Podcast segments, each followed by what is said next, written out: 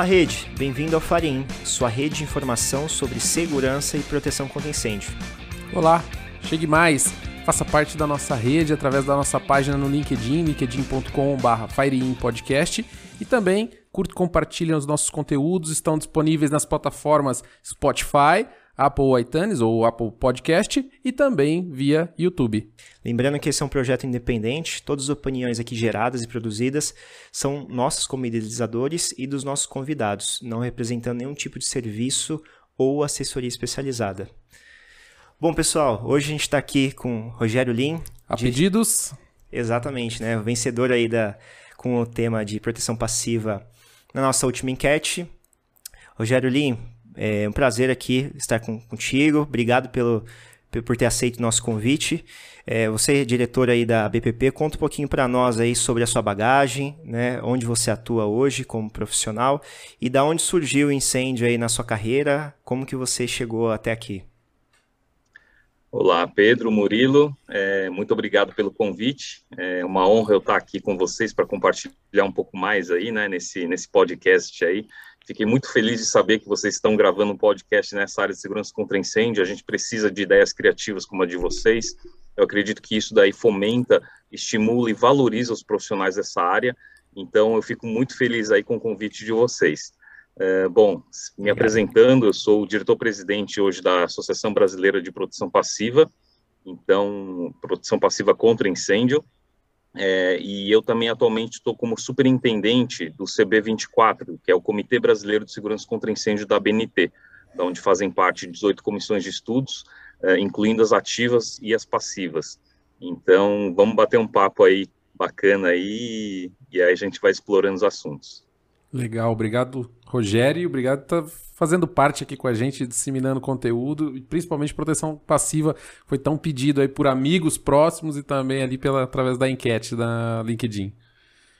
Bom, Rogério, conta para nós um pouquinho aí da sua bagagem né, como profissional, é, aonde surgiu o tema de proteção passiva, né, como que você chegou aqui como especialista hoje na área?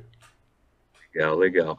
É, a questão de segurança contra incêndio está um pouco no, no, no, sangue da família. Então, a, a, minha família, ela tem uma empresa, criou uma empresa há 23 anos atrás, especializada nessa área de produção passiva. Então, a empresa é familiar até hoje. Né? A gente continua é, com, com os meus pais, com meu irmão, né? atuando nessa área. E a gente sempre foi dedicado exclusivamente à produção passiva contra incêndio. Então, inicialmente era segurança estrutural em situação de incêndio, depois a gente partiu para compartimentação de ambientes, a questão de selagem corta-fogo, é, controle de materiais de acabamento e revestimento, é, e esse segmento, ele, ele vem se desenvolvendo. Então, a minha bagagem, ela, ela é toda é, pautada em algumas empresas multinacionais que eu trabalhei antes de, de trabalhar, né, junto com meus pais, já fui estagiário na época lá com eles, então a gente ia aprendendo algumas coisas, ia arriscando lá, eu cuidava do site, cuidava, né, de planilhas, é, a gente ia tocando algumas coisas e, e a empresa foi crescendo. Né? Os primeiros anos foram muito difíceis, o pessoal não reconhecia, não conhecia né, as soluções que existiam. Por que, que você precisava pintar um material incombustível é, contra o fogo, né? É, por que, que você tem que pintar o aço? Por que, que você tem que proteger ele contra o fogo, né? E não pensavam na questão do colapso é, estrutural em situação de incêndio. Uh, e foi feito um trabalho, né, uh, dos meus pais junto aos corpos de bombeiros. Então a gente atuava muito, né, em conjunto aí com os regulamentadores, justamente para desenvolver uma regulamentação adequada para o setor, baseada em, em, normas estrangeiras e normas internacionais. A empresa foi se desenvolvendo, né, até hoje, né, ser uma das pioneiras aí do setor. Uh, e, e, junto disso também a associação, né, a associação da qual eu sou presidente hoje. Estou no meu quarto ano de mandato. E, e é, uma, é uma associação que eu tenho muito orgulho de dizer, porque a gente conseguiu unir o setor em pró né, da segurança contra incêndio, de melhorar e elevar o nível técnico do setor. Legal. Rogério, conta para nós aí o, qual é o papel da associação hoje, né? O que, que ela faz, né? Ela tem algum tipo de parceria com projetistas, instaladores, profissionais da área e como ela contribui para essa questão da cultura aqui no Brasil? Legal. Então, o papel da associação, a gente, quando eu, quando eu fundei a associação junto com os membros fundadores, né, isso é um trabalho em equipe, né, isso aí eu sempre reforço, não é o esforço de uma pessoa somente aqui, uh, eu estou na liderança sim, mas ele é um trabalho de uma série de pessoas aí envolvidas no setor, pessoas sérias, né, comprometidas, o Roberto Ramos, que é o nosso vice-presidente, né, o Paulo Pena, que é o nosso diretor financeiro, uh, todos os coordenadores uh, técnicos, né, a equipe de diretoria de educação, diretoria, né, é, de relações aí é, com o mercado. Então, todo esse trabalho, ele é um trabalho em conjunto. Então, a gente sabe que a associação é o quê? É a pessoa se dedicar, né, voluntariamente a desenvolver uma série de atividades em prol da sociedade. Né? A gente não está ali, é, a associação não visa lucro, a associação é, não tem preferência por uma marca ou por outra, a associação, ela está lá para desenvolver um papel social, né, muitas vezes preencher uma lacuna que o governo não consegue preencher. Então, é, o nosso papel é realmente estimular as normas técnicas, é estimular esse papel de cada é, é setor, né, de cada empresa que está envolvida com produção passiva, e são muitos setores, né? A sua pergunta é justamente quais são os setores que estão envolvidos. Aí a gente tem desde projetistas, empresas de engenharia, a gente tem fabricantes de materiais nessa área de produção passiva, são muitos, né? Então você tem desde o revestimento intumescente para estruturas metálicas, mas ela pode ser aplicada a vários outros tipos de estruturas também, dependendo do tipo de é, composição que ela possui. Você tem a questão de materiais de selagem porta-fogo, então empresas nessa área é, também é, são, são muito ativas, né? Dentro da BPP, a gente tem universidades, a gente tem laboratórios de segurança ao fogo, a gente tem certificadoras, né, como é o caso da UEL, que vocês entrevistaram também o Vinícius, grande amigo, é, e uma série de, de outras entidades. Então, é, quando a gente fala de associação, é importante a gente ter essa pluralidade né, de opiniões, essa pluralidade de visões, né, e aí cada um entra com o seu conhecimento técnico é, para favorecer, de fato, o quê? A segurança para a sociedade. Né? E aí a gente faz isso através de normas técnicas, faz isso através de, de, produtos de qualidade, de inovação também. Então a gente estimula muito isso com os nossos associados. Legal. Legal. Uma coisa assim, né, Rogério? Vou, vou caminhar aqui agora mais para tentar desmistificar um pouquinho aí da proteção passiva, né? Então a gente já conheceu aí o Rogério, conheceu a associação, a BPP, Associação Brasileira de Proteção Passiva. Mas como funciona a proteção passiva? Eu escolho alguma. É, é, da onde sai isso? É do decreto do bombeiro? Como é que funciona? Como é que começa essa necessidade da, da proteção passiva? Onde ela surge? Como começa um projeto? Bacana, ótima pergunta, Murilo. Eu vou uhum. começar contando, né, uma história de 1666. É, vocês devem conhecer a história do grande incêndio né, de Londres. Então, a gente em 1666 aprendeu, tirou uma série de lições desse desse grande incêndio que devastou a cidade inteira. Uh, esse incêndio ele, ele queimou mais de 10 mil casas, uh, mais de 100 desaparecidos, né? Então, uma série de vítimas aí provavelmente fatais não foram computados oficialmente, uh, mas ele tomou conta da cidade inteira. Por quê? por uma falta de uma série de medidas de produção passiva. Né? Então, quando, quando o incêndio se iniciou na padaria lá do Sr. Farner, uh, justamente ele esqueceu o, forno dele ligado, né? Voou alguma faísca lá e, e começou incêndio na padaria dele. As construções à época eram todas em estrutura de madeira, usava-se muito palha, né, como cobertura, você tinha muito material combustível, e era uma colada à outra. Então, Uh, isso favoreceu o crescimento do fogo pela cidade. Né? Você tem o material combustível, você tem ele viajando com muita facilidade de uma edificação para outra, e as ruelas eram muito pequenas, então você tinha uma série de dificuldades de acesso de viatura. Então, uh, à medida que as casas iam pegando fogo e o comércio ia pegando fogo, a, a, a estrutura era afetada. Quando a estrutura era afetada, essas edificações colapsavam. Né? Essas pequenas edificações de dois, três pavimentos colapsavam e invadiam a rua. Então você já não tinha acesso de viatura. É, você tinha facilidade de propagação de chamas. Então você não tinha o quê? Medidas de compartimentação. Você tinha um material extremamente combustível. Então tudo isso chama atenção para o quê? Para uma série de medidas que hoje são conhecidas é, como proteção passiva. E isso se apoia num tripé. O tripé é justamente o quê? Segurança estrutural em situação de incêndio, então eu tenho que permitir né, que as pessoas consigam fugir dessa edificação em segurança antes dele colapsar, e eu também tenho que permitir que o bombeiro consiga adentrar ele para combater, fazer resgate, sem que ele colapse. Ele, o bombeiro tem que ter a segurança de que ele não vai colapsar enquanto ele estiver lá dentro.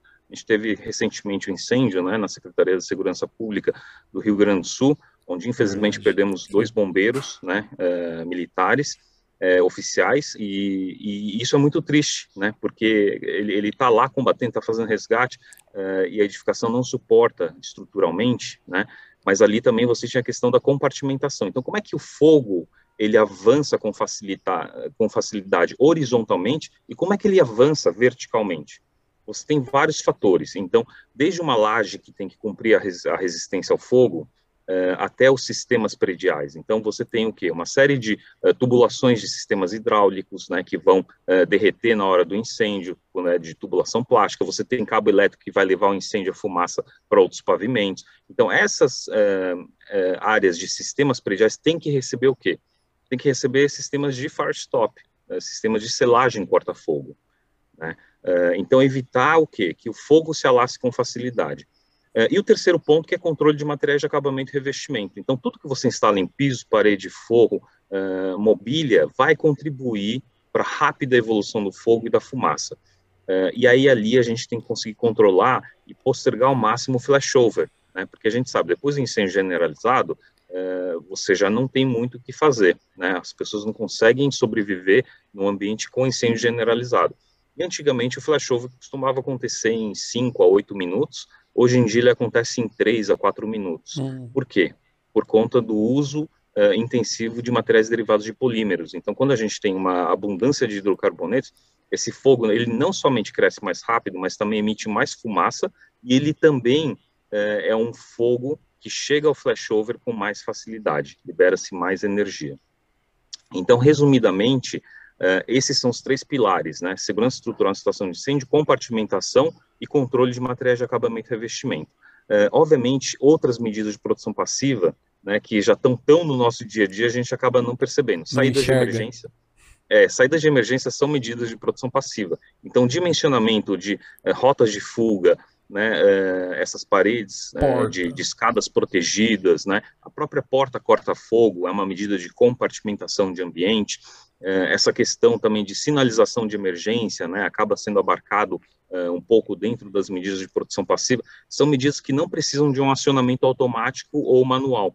Então, quando você tem algum dispositivo né, de, de ativa, como um detector de fumaça, ele precisa de um acionamento para ele soltar o alarme é, e avisar as pessoas, isso é um sistema ativo. Agora, o passivo, ele normalmente não está à nossa vista, ele não está a olho nu, ele não é, não é tão perceptível quanto as medidas de produção ativa. É, só que elas visam isso, evitar o colapso estrutural, é, garantir que o fogo não viaje com facilidade, a fumaça também não. Então, pelo que você está me dizendo, todas essas medidas elas têm que ser pensadas na fase de construção, certo? Né? No momento que eu estou erguendo o prédio, projeto, na fase de projeto. E para edifícios existentes, de prédios antigos, como que eu readeco uma instalação muitas vezes antiga que não tem esse tipo de instalação, de proteção, para que eu não tenha essa situação, por exemplo, que ocorreu no sul. Tem como Perfeito, adequar? Pedro. Perfeito, Murilo. Uh, com certeza, existem várias medidas hoje em dia, vários produtos né, e soluções na área de produção passiva. Né, o ideal é, obviamente, nascer junto com o projeto. Só que já temos um, um passivo aí de, de é, milhares e talvez milhões de edificações construídas que precisam ter uma série de medidas. Então, é, o que, que acontece? A nossa regulamentação, é, ela é por unidade federativa. Então, os bombeiros que normalmente criam essas regulamentações, eles preveem, né, de forma prescritiva, o que você tem que fazer em cada situação. Então, a questão da segurança estrutural está é, abordada nessas instruções técnicas, nesses documentos, é, de que forma você tem que proteger, onde você tem que proteger, quando você tem que proteger. Né? Então, isso tudo está abordado para compartimentação também. Agora, quando você tem edificações já uh, construídas, né, e isso não está previsto em projeto, é possível fazer as adequações. Só que o que a gente costuma dizer? É, você fazer depois a produção passiva, é, ele acaba sendo algo sempre muito mais custoso. É a mesma coisa que ativa, né? Vamos instalar um sistema de sprinkler depois que o prédio levantou é, o custo vai ser muito mais alto do que se você instalasse ele durante é, a, fase de execução da obra, né? Ou se, se você tivesse isso já projetado. Mas é possível sim. Alguns exemplos, né, de soluções de produção passiva são é, os revestimentos intumescentes são aplicados em estruturas metálicas, então eles expandem em contato com calor, cria uma camada de carbono é, para dar esse isolamento térmico e evitar que a estrutura metálica atinja o que? A sua temperatura crítica, que está lá em torno dos 500 graus Celsius.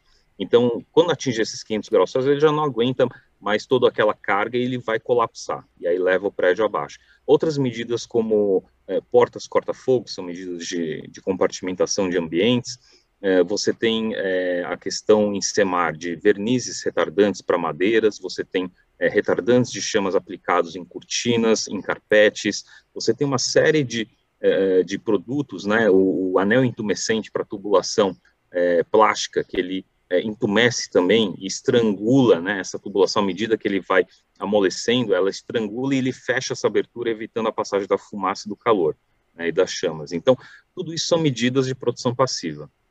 Legal. Uhum. O Rogério, exaustão, por exemplo, de fumaça em rotas de fuga, principalmente em prédios verticais, é considerado uma proteção passiva? Quando que é obrigatório utilizar? O que, que, o que, que você tem a dizer sobre isso? Legal, Pedro. Extração de fumaça é uma medida de controle é, de, de, produção ativa, tá? É, no caso de você realmente é, ter o acionamento né, de um equipamento ou de sistemas aí de extração de fumaça ou de controle de fumaça, são medidas de proteção ativa.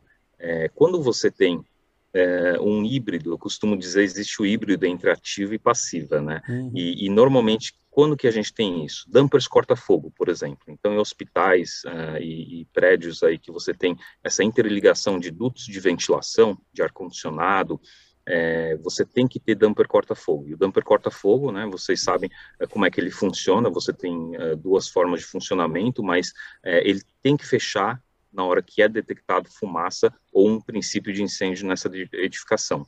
Então, ele tem esse papel fundamental de que ele, ele é uma medida ativa porque ele é acionado automaticamente, né, por um mecanismo, só que depois que ele é acionado, ele é uma medida de compartimentação de ambientes. Então, ele evita que a fumaça e o fogo viajem de um ambiente para o outro. Né? Então, ele, eu costumo dizer que ele é o híbrido entre ativa e passiva. Ele cumpre as duas funções e ele é, é também ativa.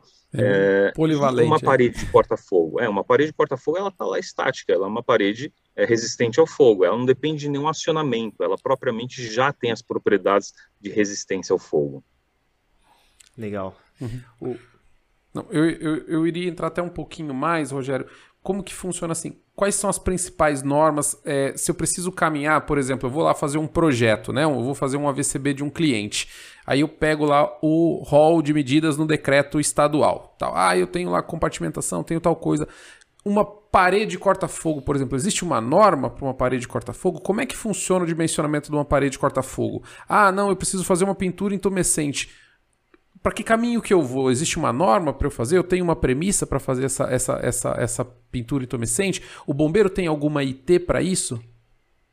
Não, perfeito, perfeita pergunta, Murilo. Existe sim, existem, a gente tem um arcabouço de normas aí na área de produção passiva que eu te diria que uh, devem ser mais de 50 normas, então, uh, começando aí pela principal, uma das principais, na minha opinião, NBR 977, inclusive está sendo revisada, que são de saídas de emergência, é, é uma norma extremamente importante, né? Depois de João Mandraus, a gente aprendeu bem a lição de que uhum. você tem que ter as escadas protegidas, que as pessoas não podem subir a edificação, elas têm que descer, porque Desce. o fogo, a fumaça vão subir, vão né, é, atingir os pavimentos superiores. Uh, é, NBR é, 6479, de portas corta-fogo. Então, é um método de ensaio, né, para determinar quanto tempo uma porta resiste ao fogo, e aí garantindo a integridade e o isolamento térmico. Né? Qual é a diferença entre integridade e isolamento térmico? A integridade é ele garantir que ele vai continuar lá, ele não vai ter uma deflexão, por exemplo, uma abertura que vai permitir passagem de chamas. E o isolamento térmico é garantir que é, esse sistema, esse conjunto, não vai levar a temperatura do outro lado a ponto de poder ignizar algum material né, uh, e, e, fazer com que o fogo passe né, de um ambiente para o outro por um determinado período de tempo. Então, as portas corta-fogo uma P90, ela tem que aguentar 90 minutos, do outro lado eles fixam termopares, para ver se essa temperatura se eleva acima de aproximadamente 200 graus, tá? É, a grosso modo. É, então, você tem é, uma série de, de, normas, né, de ensaio, você tem uma série de normas, é, de requisitos, de diretrizes, é, para você, é, de fato, conseguir regulamentar, e o Corpo de Bombeiros adotam essas normas, né? Por quê? Porque o, o papel do regulamentador é ele definir onde, como e quando vai ser aplicado. Então, ele vai falar assim, edifícios com altura é, de 80 metros, você tem que ter um tempo de resistência ao fogo das estruturas de 90 minutos, 120 minutos. Né? Edifícios menores, você pode ter lá 30 minutos, 60 minutos. É, edifícios que têm mais do que é, 750 metros quadrados, que medidas de controle de material de acabamento e revestimento precisa. Então, é, o meu forro de madeira, eu preciso fazer algum tratamento retardante? A madeira não nasce retardante. Uhum. Né? Então, eu tenho que fazer um tratamento? Sim, ele tem que atender uma determinada classe de propagação de chamas e de emissão de fumaça. Então, aí você tem a NBR 9442, você tem a STMM 662. Cada uma delas são normas de ensaio que medem, né? Se ele propaga rapidamente as chamas, é, ele não Legal. pode ser utilizado em ambiente interno é, se ele emite muita fumaça, ele não é favorável às pessoas fugirem daquele ambiente também. Então, tudo isso tem normativa, sim, tem as instruções técnicas, as principais de produção passiva é IT08, aqui em São Paulo, né, que fala de segurança das estruturas, situação de incêndio, só que aí eu não falo só de estrutura metálica, eu tenho estruturas de concreto, então a NBR 15200, eu tenho estruturas de madeira, essa NBR 7190, uh, as, as de compartimentação de ambiente, eu tenho a 6479, eu tenho a 10636, de paredes, é, determinação do tempo de resistência ao fogo para paredes. É, aí eu tenho a nova de selagem, então trazendo algumas normas novas, né? Opa. A, a 16944, parte 2, é uma norma recentemente publicada, acabou de ser publicada há dois meses. E ela trata do quê? Como é que você faz ensaios de selagem resistente ao fogo uh, em sistemas? E aí Legal. tem sistema hidráulico, elétrico, né, de, de telefonia, como é que você faz essa selagem em cada um deles? Diferentes características, né, esses, esses sistemas. Exato, mas são muitas normas, tá? Sem se dúvida, se pudesse, a gente ficava aqui falando de todas elas, porque é, todas elas são relevantes, né, para algum assunto e todas elas vão cobrir, né, esse arcabouço. Tem uma norma muito interessante, a NBR 16951, foi publicada há um mês e meio aí também, e ela fala o quê? De incêndios em fachadas para larga escala. Então, quando você tem a larga escala, como aconteceu em Grenfell, uhum. que poderia avaliar esse tipo de comportamento? Um ensaio em larga escala. Esse ensaio em larga escala tem que ter pelo menos 7 metros e no, é, 90 de altura. Você monta o sistema da fachada inteira, você coloca a selagem perimetral e você avalia se esse incêndio ele escala ou não essa edificação.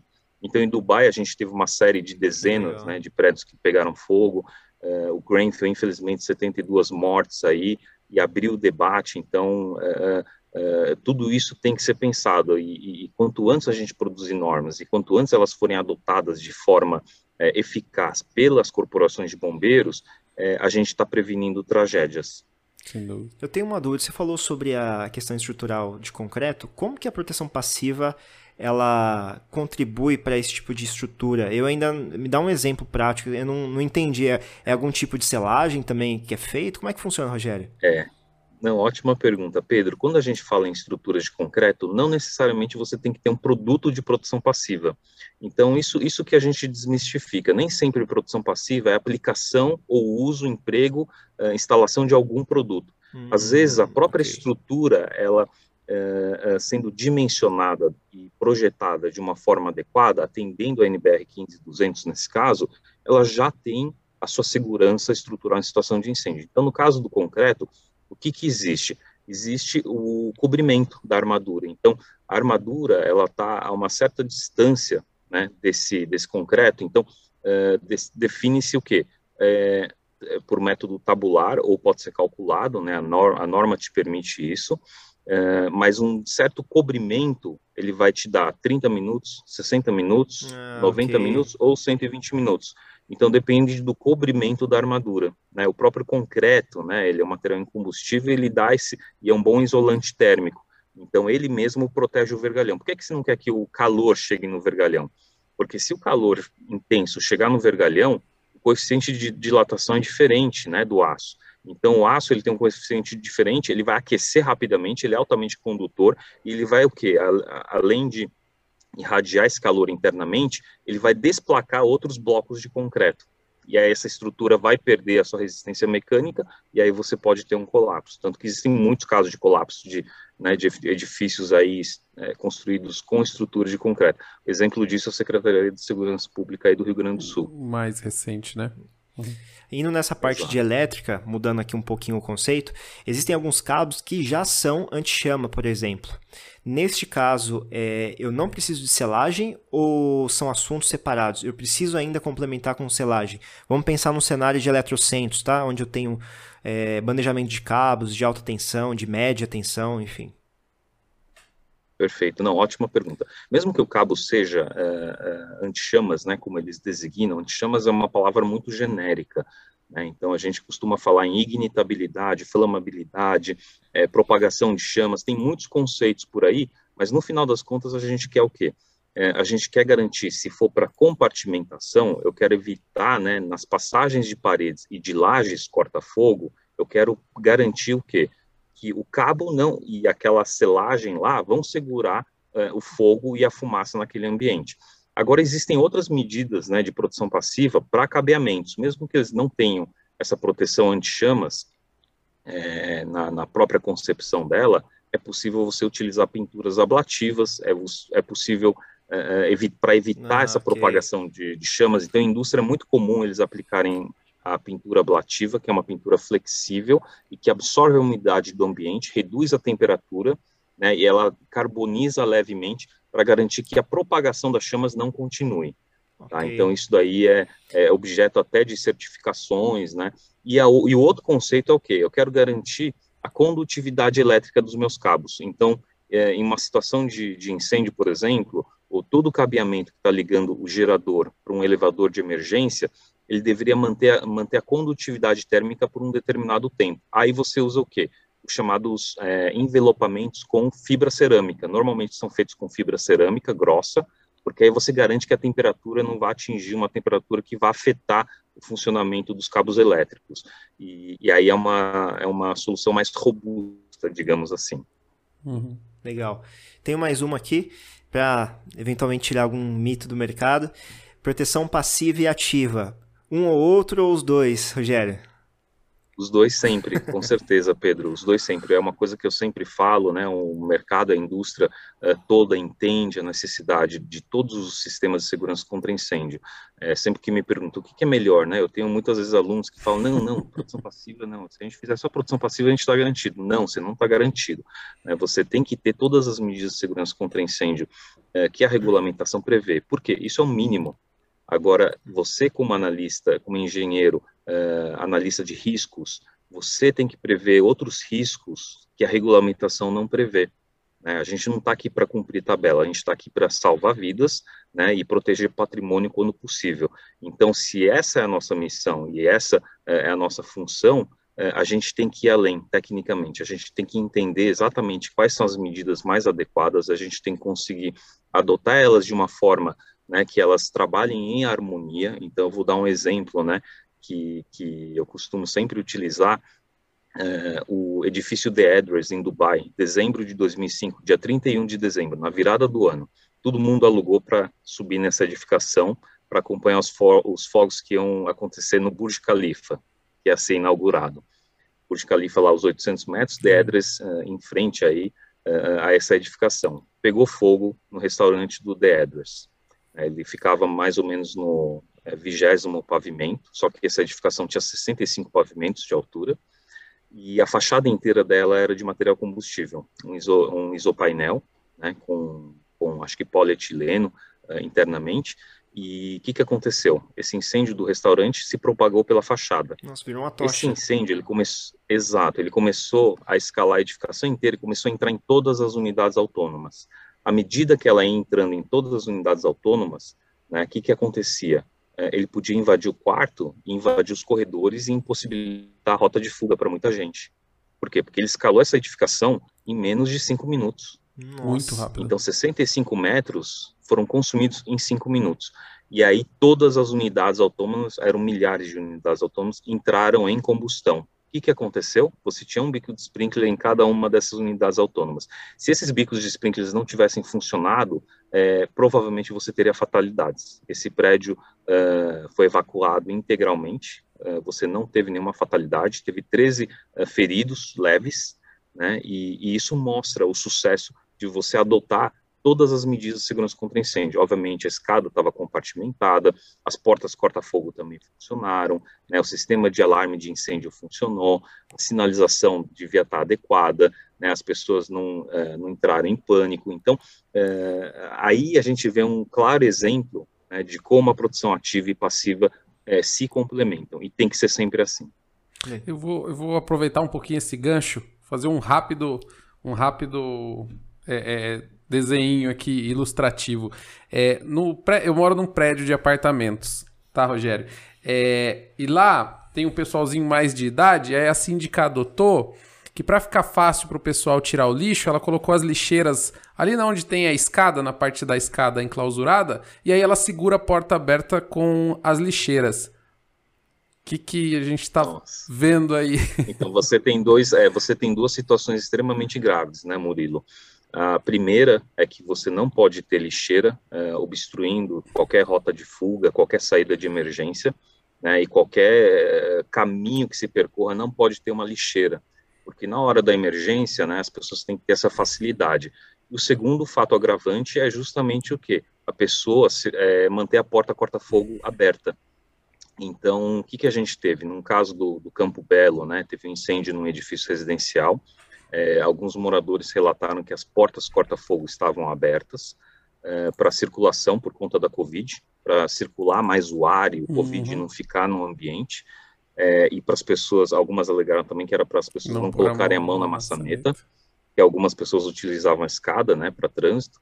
E o que que aconteceu? Aconteceu um incêndio no terceiro pavimento. Esse, esse incêndio, ele invadiu o corredor, o hall, né, ele ignizou uh, toda a parte de sistema elétrico dessa edificação, então fica uma torre inteira sem energia, e aí, consequentemente, uh, a Defesa Civil interditou o terceiro e quarto pavimento, só que o prédio inteiro ficou inabitável, porque não tinha energia elétrica, queimou, derreteu o busway, o fogo subiu, começou a lastrar, né, uh, pelo busway, perdendo a compartimentação, mas o que, que foi o mais grave? A fumaça inteira que invadiu o corredor, com a porta corta-fogo aberta, invadiu a escada e era a única rota de fuga. As pessoas começaram a descer, duas pessoas é, perderam a consciência, inalaram fumaça, né, e, e, aí vieram a falecer. Então, a gente teve duas fatalidades nesse incêndio, aconteceu no começo do ano, agora em, em março, e isso é muito trágico, né?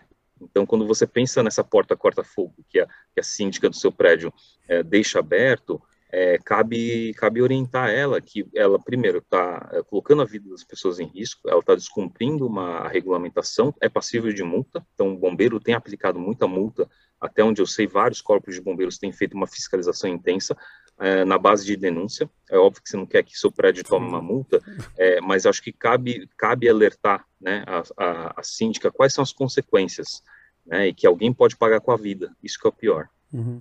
Até, até usei esse exemplo aqui para trazer assim, acho que tem até muita gente aqui, muito da nossa audiência talvez tenha toda essa, um, né, um bom nível dessa consciência com relação à proteção passiva, a proteção passiva, desculpa, mas muita gente fora do nosso nicho, né? E aí esse é um pouco do nosso objetivo também aqui no podcast, né, de tentar que esse conteúdo chegue para mais gente, chegue para os síndicos, né, que ouçam, que ouçam que o Rogério, né, tá aqui conosco hoje, essa a aula que a gente está tendo aqui hoje é muito importante que ter essa visão do que é proteção passiva, exatamente como você iniciou, que muitas vezes a gente nem enxerga, nem sabe que ela está ali, mas saber para que, que serve. Se tem uma porta corta-fogo, mantenha fechada, né? Não, não, coloca nada no caminho da rota de fuga, enfim. São alguns detalhezinhos aí para a gente puxar. Rogério, esse assunto é muito amplo, não é. dá para a gente formar ninguém, né? Nesse, dúvida, nesse espaço de tempo. Dúvida. Mas é, pelo LinkedIn fiquei sabendo da, do evento da BPP, que vai ocorrer agora em agosto. Queria que você falasse um pouquinho, fica à vontade para fazer o convite para quem quiser participar. Acho que é uma oportunidade interessante. Sem dúvida. Para quem quiser Estamos falando se aprofundar um pouquinho. Em disseminar conteúdo, né? Um Eu acho que complementa, desse... né? É um com, complemento. Com o, o, o objetivo do podcast. Legal, Pedro, Murilo, complementando o que o Murilo comentou agora há pouco, né, realmente a, ideia é levar esse tipo de, de, conteúdo de uma forma prática, né, e, e, fácil do pessoal entender. A gente tem essa missão de educação realmente do, do, do setor, né, de profissionais da área, de pessoas que são entusiastas, uh, que querem conhecer mais é, produção passiva, e a gente tem um curso. Então, tem um curso que é o chamado Módulo 1. Uh, eh, nesse curso são oito horas, é, eu que entrego esse conteúdo atualmente, e dentro desse curso a gente aborda todas essas questões de produção passiva. Então, uh, quem tiver interesse, a gente tem três, quatro turmas por ano, né? a gente acaba, uh, um, deles vai estar dentro, inclusive, do CIP, então a gente faz dois dias antes do CIP, dá tempo do pessoal pegar a base da produção passiva e ir para o evento com os conceitos solidificados. Então, esse curso, né, é, é, é algo que a gente, passaram já 500 alunos aí uh, pelas minhas mãos. Espero ter é, muito mais alunos aí futuramente, né, para a gente poder é, contribuir. Muitos corpos de bombeiros também já receberam esse curso, mas é um, é um trabalho incessante, é aquele trabalho de formiguinha. E aí, dentro desse seminário, Pedro, que você comentou, o Seminário Internacional de Produção Passiva contra Incêndio, vai acontecer 11 e 18 de agosto. Ele é um evento organizado pela BPP junto com o IPT, então, o Instituto de Pesquisas Tecnológicas dá todo o apoio ao Laboratório de Segurança Fogo e Explosões, né, na figura aí do Antônio Fernando Berto, né, um grande amigo e, na minha opinião, um dos maiores especialistas aí de produção passiva que a gente tem uh, no país, né, um dos maiores experts aí, um profundo conhecimento na área, e esse seminário ele traz o quê? Ele está na quinta edição, então já foram feitas várias outras edições, ele traz conteúdo internacional, a gente traz a visão e abordagem de alguns palestrantes internacionais, então nessa edição a gente vai ter o Abhishek, uh, Chabra, que é da, uh, da empresa certificadora, é uma certificadora, TBW, é, e ele vai falar o quê? Justamente de como garantir a qualidade e a certificação de elementos de fachada. Né? Então, é um, por ser um organismo certificador muito forte em Dubai, eles vão trazer essa visão, porque eles são especialistas nessa área. A outra palestra que vai ter é de elementos envidraçados resistentes ao fogo, né, de um outro laboratório de fogo uh, da Alemanha, que vai vir também é, dar esse conteúdo. É, a gente vai ter gente também da, da Bélgica, vamos ter é, palestras de, de, construtoras, então a gente vai ter uma grande construtora aí falando também como que eles adotam as medidas de produção passiva, como é que eles aumentam a qualidade, né? nesse caso é uma, é uma construtora grande, não sei se eu posso comentar o nome dela aqui, mas é a Cirela, né? Uhum. É a Cirela, e e do, do pessoal do Sul, a gente vai ter uma palestra sobre é, segurança contra incêndio em estruturas de madeira. Então, a gente está trazendo aí um especialista nessa área, o Maurício Vário. É, temos também palestras sobre inspeção predial, então a gente vai ter é, o atual relator aí da norma de inspeção predial, vai ter um capítulo de segurança contra incêndio, então o Frederico aí vai estar vai tá com a gente também. É, bom, é uma série de conteúdos, não vou lembrar agora de todos os palestrantes, mas a ideia é o quê? São dois dias de seminário, uma plataforma online extremamente dinâmica, interativa. A ideia é que a gente possa permitir o relacionamento entre as pessoas. É, vai ter uma sessão de degustação de vinho, como a sommelier, é, vai ter uma série de é, atividades aí de é, visita a stands, né? Então, é espero que vocês estão convidados já, o que a gente pode fazer é gerar, inclusive, um VIP, né, é, do, do, do, podcast de vocês, é, para quem estiver ouvindo, é, se inscrever gratuitamente, né, porque tem um Show. custo de inscrição, mas quem estiver ouvindo aqui, a gente gera um, um QR Code, gera um link para vocês, Legal, e aí vocês podem divulgar para os seus é, ouvintes aí estarem participando desse evento. Show de bola. Quem Show ouviu até o final ganhou Quem a inscrição. Quem ouviu até o final ganhou, exatamente. Exato. Rogério, estamos encerrando aqui. Por último, antes da gente finalizar, queria que você é, desse uma dica de leitura para a nossa audiência e fechasse com Sim. seus contatos é, pessoal aí, LinkedIn, algum e-mail, fica à vontade. Como você pra... preferir que te acessem aí. Legal, bacana. É, eu, sou, eu sou uma pessoa bem acessível, né? A dica de leitura é, que eu deixo é a problemática de é, incêndio em edifícios altos. Então, é um livro recém-publicado, né? os autores é o coronel Rogério Duarte, a professora Rosária Ono, né? E o coronel Silvio Bento. É, todos eles extremamente conhecedores profundos aí, eles falam tanto de medidas de produção ativa quanto passiva, eles falam de tipologia de construção, né?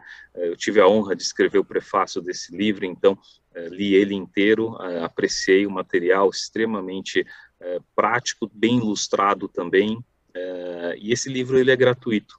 Opa. A gente pode talvez sortear um, uma, eu tenho algumas cópias físicas, né? A gente pode sortear uma cópia física aí é, através do canal de vocês, depois eu mando aí para vocês. Olha, legal, é, sortearem show de bola, um, um com certeza. Com certeza. E, e quanto aos meus contatos, né, é, o pessoal pode me buscar no LinkedIn, Rogério Lin, né, aí põe a BPP ou é, algo, algo do, do, tipo aí para me encontrar, me adicionar, eu sou extremamente acessível.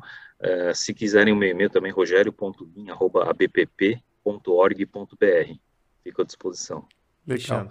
Poxa, Rogério, muito obrigado, muitíssimo obrigado mesmo. Uma aula aqui contigo hoje. É um prazer muito grande, uma, uma simpatia enorme aí e sem dúvida conhecimentos, né? Para toda, para toda, é, para gente aqui já foi é, assim uma aula. E para o Brasil todo aí uma, uma um baita de, um, de uma informação. Se, é, se, se você me permitir, eu queria parabenizar esse tipo de iniciativa. Eu acho que a gente tem que estimular mesmo o setor tem que valorizar os profissionais de segurança contra incêndio, existe muito campo né, a ser desenvolvido. É, vocês viram que a gente falou aí de normalização, a gente falou né, de inovação, de tecnologia, né, tudo isso está tá permeado. Obviamente, a gente tem que é, fazer o que é certo, né, e não encontrar o caminho fácil simplesmente. A gente tem que é, buscar é, a melhoria aí contínua e vocês estão cumprindo essa missão, então eu queria parabenizar vocês também pelo programa. É, sou fã de vocês, já ouvi aí alguns dos programas, né? É, então contem comigo aí para divulgar, inclusive aí é, para toda a comunidade. Valeu, obrigado. Fechado, Rogério. Bom, você que está nos assistindo, obrigado por ter acompanhado até aqui. É, nós vamos deixar todos os links da BPP no nosso post no LinkedIn, assim como é, o, QR Code né, para é. o evento também da BPP. E até a próxima. Um abraço. Tchau, pessoal. Um abraço.